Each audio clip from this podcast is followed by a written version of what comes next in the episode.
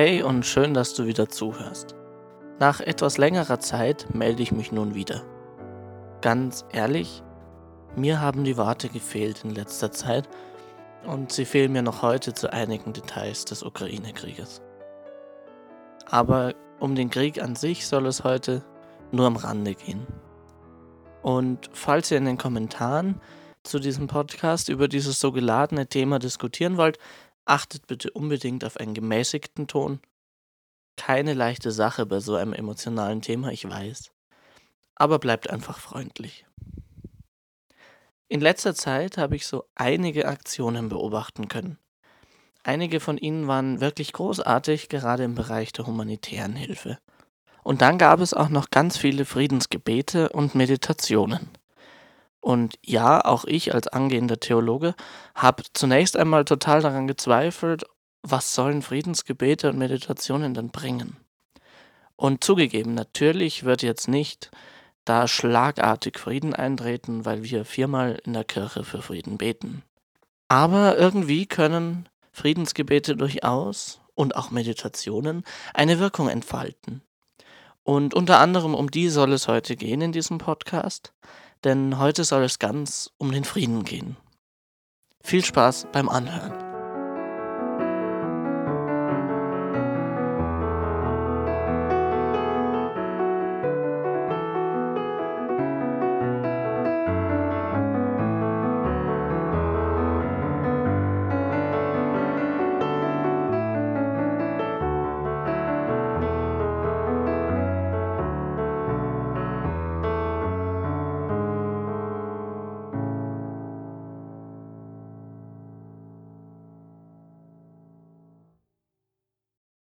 Zunächst fand ich es tatsächlich auch seltsam, wenn Menschen für Frieden gebetet oder meditiert hatten.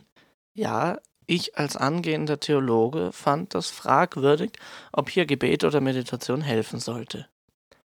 Und natürlich, den Krieg wird es nicht schlagartig beenden. Das ist überhaupt keine Frage. Dazu haben wir das Gegenteil schon viel zu oft in der Vergangenheit lernen müssen. Aber unterstützen kann es einen solchen Prozess schon, und vielleicht sogar eine immer größer werdende Eskalation verhindern. Aber warum? Sicher sind das starke Behauptungen und ich würde sie niemals als irgendwie gegeben behaupten. Ich sehe darin eher Möglichkeiten. Friedensgebete und Meditationen können tatsächlich eine Wirkung nach sich ziehen.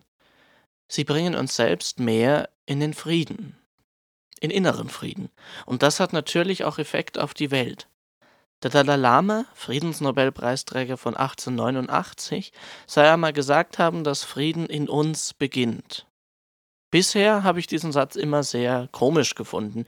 Ja, beinahe hätte ich ihn früher als esoterischen Quatsch abgetan. Inzwischen verstehe ich ein wenig mehr von diesem großartigen Satz. Denn eigentlich nicht nur die buddhistische Welt sollte ihn kennen, sondern auch und ganz besonders das Christentum. Aber dazu später mehr. Frieden beginnt tatsächlich in uns.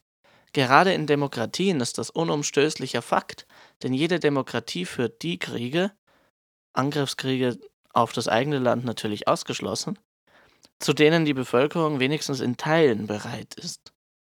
Aber auch in spiritueller Hinsicht ist diese Aussage nicht von der Hand zu weisen. Der Daishin Zen-Meister und Abt des europäischen Daishin Zen-Ordens und Zen-Klosters Buchenberg im Allgäu, erklärt in einem seiner YouTube-Videos das wie folgt. Schaut euch das Video unbedingt mal an, Link in den Show Notes. Er sagt dort, wenn wir Frieden in unserem Inneren finden, so entwickelt sich auch um uns herum ein Feld des Friedens, wie er es nennt. Und tatsächlich, auch das kann man eigentlich ganz einfach erleben. In meinen Augen hat das erstmal gar nichts mit Erleuchtung oder ähnlichem zu tun, sondern ist ein ganz einfaches Prinzip. Das bekannteste Beispiel hierfür sind wohl auch die bekannten Meister wie der Dalai Lama, der, Benediktinermönch David Steindl-Rast, vor allen Dingen für das Zusammenbringen von Zen und Christentum bekannt, aber auch zum Beispiel Anselm Grün würde ich hierzu zählen. All diese Personen strahlen etwas für mich ganz Besonderes aus und ich würde es als inneren Frieden beschreiben. Und dieser Frieden wirkt sich direkt auf uns aus, als Zuhörer. Oft werden wir viel ruhiger, Die Atmosphäre beeinflusst uns, das ist längst nichts Neues. Und zu dieser Atmosphäre gehört eben auch die Ausstrahlung einer Person. Gerade wenn sie einen Vortrag hält oder so eine lehrende Position innehat. Mir ist klar, dass es nichts oder wenig bringt, wenn insgesamt nur fünf oder zehn Menschen jetzt versuchen, in sich Frieden zu bringen. Gar keine Frage. Aber wenn das viele oder sogar alle machen würden, dann könnte das echte Effekte entfalten. Und natürlich wird auch das die Invasion in der Ukraine nicht beenden. Auch das ist keine Frage. So idealistisch oder spirituell abgehoben bin ich nicht, um das zu denken. Aber vielleicht kann es eine Eskalation etwa durch den Eingriff der NATO möglicherweise abwenden. Abwenden, dass wir hier den Kopf nicht verlieren und natürlich auch uns selbst ein wenig beruhigen. Wenn ich mir so unsere Kultur, unser Leben ansehe, dann ist mir in den letzten Wochen aufgefallen, und ich habe auch einige Artikel dazu gelesen, dass wir durchaus in einer Kultur des Krieges leben. Immer noch. Vielleicht mag dich diese Aussage erst einmal verunsichern und du wirst sicher auch widersprechen. Wieso sollten wir noch immer in einer Kultur des Krieges leben? Wir haben doch seit Jahrzehnten erfolgreich Frieden hier in Deutschland. Aber haben wir das wirklich? Ich meine damit jetzt gar nicht militärischen Krieg. Schauen wir uns doch zum allerersten Mal unsere Sprache an. Aus meinem Studium der Germanistik weiß ich, wie sehr die Sprache uns beeinflussen kann. Am schlimmsten ist dabei aber die Sprache, die wir nur unterbewusst nutzen ohne wirklich darüber nachzudenken, was wir da gerade sagen. Und ich bin wirklich keiner, der zu diesen Wortglaubern gehört, die wirklich bei jedem Satz irgendwie was wittern oder wo wir unsere Sprache komplett ändern müssen. Aber da sind Begriffe des Krieges dabei und die benutzen wir auch mehr oder weniger bewusst mit dieser Metaphorik. Ich habe ein paar Beispiele zusammengesucht.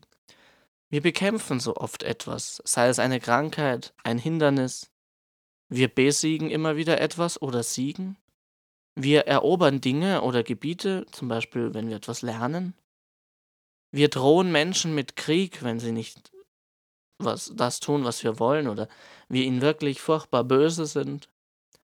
Oder wir bekriegen uns, haben Erzfeinde oder Feinde, schießen los, wenn wir beginnen, etwas zu erzählen, oder nehmen eine Sache in Angriff.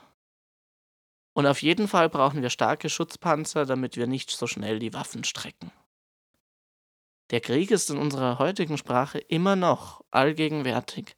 Und das, obwohl viele, vielleicht sogar die meisten von uns, überzeugte Kriegsgegner oder gar Pazifisten sind. Krieg will keiner. Das will ich überhaupt nicht unterstellen. Aber das zeigt, dass wir allgegenwärtig in einer Kultur leben, die sich immer noch nicht vom Krieg lösen konnte, vollkommen. Natürlich, Weltfrieden wollen wir alle. Aber wenn wir Frieden wollen, dann müssen wir vom Krieg loslassen.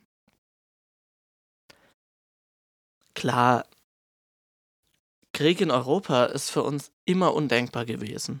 Weit weg, etwa im Nahen Osten, naja, Tagesordnung. Klar, schlimm ist das schon, aber irgendwas ist doch da immer in den Ländern da unten los. Diesen Satz und ein nervöses Lachen konnte man vielerorts noch bis vor wenigen Wochen hierzulande hören. Immer wieder, wenn es um den Nahen Osten ging. Und das, obwohl wir ja doch irgendwie alle Krieg wirklich schlimm finden. Okay, Manche haben schon in den letzten Jahren immer wieder die Nachrichten nicht angesehen, zu schockierend waren für sie die Bilder, die sie dort zu sehen bekamen. Und ohne darüber urteilen zu wollen, ist das natürlich auch nur eine scheinbare Flucht, denn Unfrieden ist ja nicht dadurch einfach weg, weil wir nicht mehr hinschauen. Ich würde sogar so weit gehen, dass diese Flucht in das heile, schöne, wahre eine mögliche Ursache ist, die dazu geführt hat, dass der Krieg irgendwie immer noch in unserer Kultur und unserem Land steckt. Damit meine ich natürlich nicht nur unseren Wortschatz wie vorhin. Es hat mich erstaunt und auch irgendwie erschrocken, wie schnell und auch teilweise bereitwillig, auch von potenziell Wehrpflichtigen, ein in die Armee eintreten erwägt wurde. Wie sich auch tatsächlich das Interesse an der Bundeswehr hierzulande gesteigert hat, wegen der potenziellen Bedrohung aus Russland und der Ukraine. Und natürlich, irgendwie brauchen wir eine militärische Verteidigung, wenn unsere Freiheit bedroht ist. Und ich muss für meinen Teil auch zugeben, dass das überhaupt nicht mein erster Impuls war. Natürlich genieße ich die Sicherheit und die Freiheit unseres Landes sehr und ich schätze sie. Aber dafür töten? Und ein Krieg ist ja nichts anderes. Das ist schon eine ganz andere Nummer. Und ein weiteres Beispiel, um einfach nur zu zeigen, dass Krieg in unserer Kultur immer noch vorhanden ist. Und ich meine das gar nicht jetzt irgendwie groß urteilen, sondern es ist mehr da, als man so denken würde, würde ich behaupten. Das sind zum Beispiel auch, dass die Menschheit spirituelle Kriege kennt, etwa im Christentum, zu dem ich mich als angehender Theologe zähle, da ist es erst im späten 20. Jahrhundert oder gar im 21. Jahrhundert bei den meisten Volkskirchen geschehen, oder den großen Volkskirchen, katholisch und evangelisch, dass sie sich von dem Bild lösen konnten, dass man den Satan in einer Art geistlichen Krieg bekämpfen musste oder muss. Aber das ist auch nicht das, die einzige Religion. Allerdings ist es natürlich kein Wunder, dass da die scheinbar viel friedliche Religion des Buddhismus sich so großes Interesses erfreute. Aber auch der Buddhismus etwa kennt einen Krieg, den gegen das Ego. Manch Meister mag da schon meinen, dass man müsse das Ego abtöten, bekämpfen, besiegen. Und das mit dem Ego bekämpfen, das kennt auch der Sufismus. Also eine mystische Strömung des Islams. Den Kampf gegen das Böse kennen im Übrigen in ihrer modernen Form die meisten Religionen immer noch. Die meisten haben sich zwar inzwischen davon getrennt, aber diese Kampfmetapher, dieser geistliche Kampf, geistliche Kampf, der ist bei vielen sehr lange Programm gewesen. Und das soll keinesfalls ein Argument gegen Religionen im Allgemeinen sein. Das wäre Quatsch und ist für mich als angehender Theologe auch definitiv keine Option. Aber es zeigt eher für mich, wie tief in uns Krieg immer noch verankert ist. Spiritualität kann auch kriegerisch sein, aber dann ist das keine heilsame Spiritualität. Den Satz des Dalai Lamas, wenn du dich von vorhin vielleicht noch erinnerst, dass Krieg in uns beginnt, den kennt nicht nur der Buddhismus. Eigentlich würde das auch die christliche Lehre mitten in ihrem Herzen tragen. Die Lehre Jesu sagt nichts anderes. Nehmen wir dazu einmal die Feindesliebe, die Jesus seinen Jüngern gelehrt hat. Die hat etwas ganz Ähnliches im Sinne wie der Dalai Lama. Zumindest so wie ich dieses Thema verstehe. Denn hinter den Ideen der Feindesliebe, das mit der anderen Wange etc., ist irgendwie genau die Idee, dass Aggressionen erst enden können, wenn sie keine Gegenaggressionen, keinen Konter mehr erleben. Aggressionen schaukeln sich immer mehr hoch. Das können wir auch häufig beobachten, auch und besonders im Privaten, in Ehestreitigkeiten, in Nachbarschaftsstreitigkeiten und so weiter. Eines kommt zu dem anderen und ehe man sich versieht, ist man ganz tief drinnen in der Auseinandersetzung. Erst wenn man dann aus diesem Teufelskreislauf ausbrechen konnte, dann ist Frieden möglich. Erst wenn alle Parteien des Konflikts sich zu Frieden entscheiden, gar aufeinander zugehen, ist Frieden möglich. Aber einer davon muss immer den ersten Schritt machen. Dabei ist Frieden ein zartes Pflänzchen, das auch ganz schnell wieder zu Bruch gehen kann. Auch das hat die Ukraine-Krise uns gezeigt. Ehe wir uns versehen, ist der Frieden vorbei. Eine Lehre, die wir unbedingt aus dieser Krise ziehen müssen. Frieden geht uns also alle an. Wir alle sollten uns dafür ihn einsetzen. Und das beginnt, wie schon gesagt, erstmal bei uns oder in uns. Und auch Lukas 17, Vers 21, um mal ein wenig noch die Bibel zu zitieren, bestätigt irgendwie diese Idee. Wörtlich betrachtet da der Vers, den Jesus spricht, das Reich Gottes ist in euch. Also wenn man das auf dem Altgriechischen übersetzt ist Entos eher innen und nicht unter euch. Es wird meistens als unter euch übersetzt. Ich würde wörtlich damit gehen, dass das heißt, das Reich Gottes ist in euch. Also sollten wir auch genau dort suchen. Meister wie Meister Eckert haben das schon ganz früh begriffen.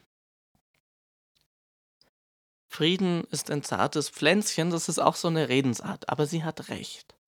Der Frieden ist ein zarter, immer ganz verletzlicher Trieb, den es zu hegen und zu pflegen gilt, damit er überhaupt wachsen kann. Und auch wenn wir in den letzten Jahren immer in Frieden gelebt haben, bei uns, zumindest außen- und sicherheitspolitisch, so ist dennoch der Frieden auch bei uns ein ganz junges Pflänzchen. Und das müssen wir immer noch unbedingt hegen und pflegen, gerade auch in Friedenszeiten. Gerade dann, wenn wir denken, naja, ist ja eh Frieden. Das ist die Aufgabe, an dem wir uns alle machen können. Und zwar immer und unmittelbar in unserem Alltag. Ist es wirklich notwendig, wegen allem, manchmal auch Kleinigkeiten, sich in den Haaren zu liegen? Lasst uns mehr in uns selbst Frieden und Halt finden und den Frieden in die Welt tragen. Und ja, auch das hat mit Achtsamkeit zu tun. Achtsamkeit will nicht verletzen.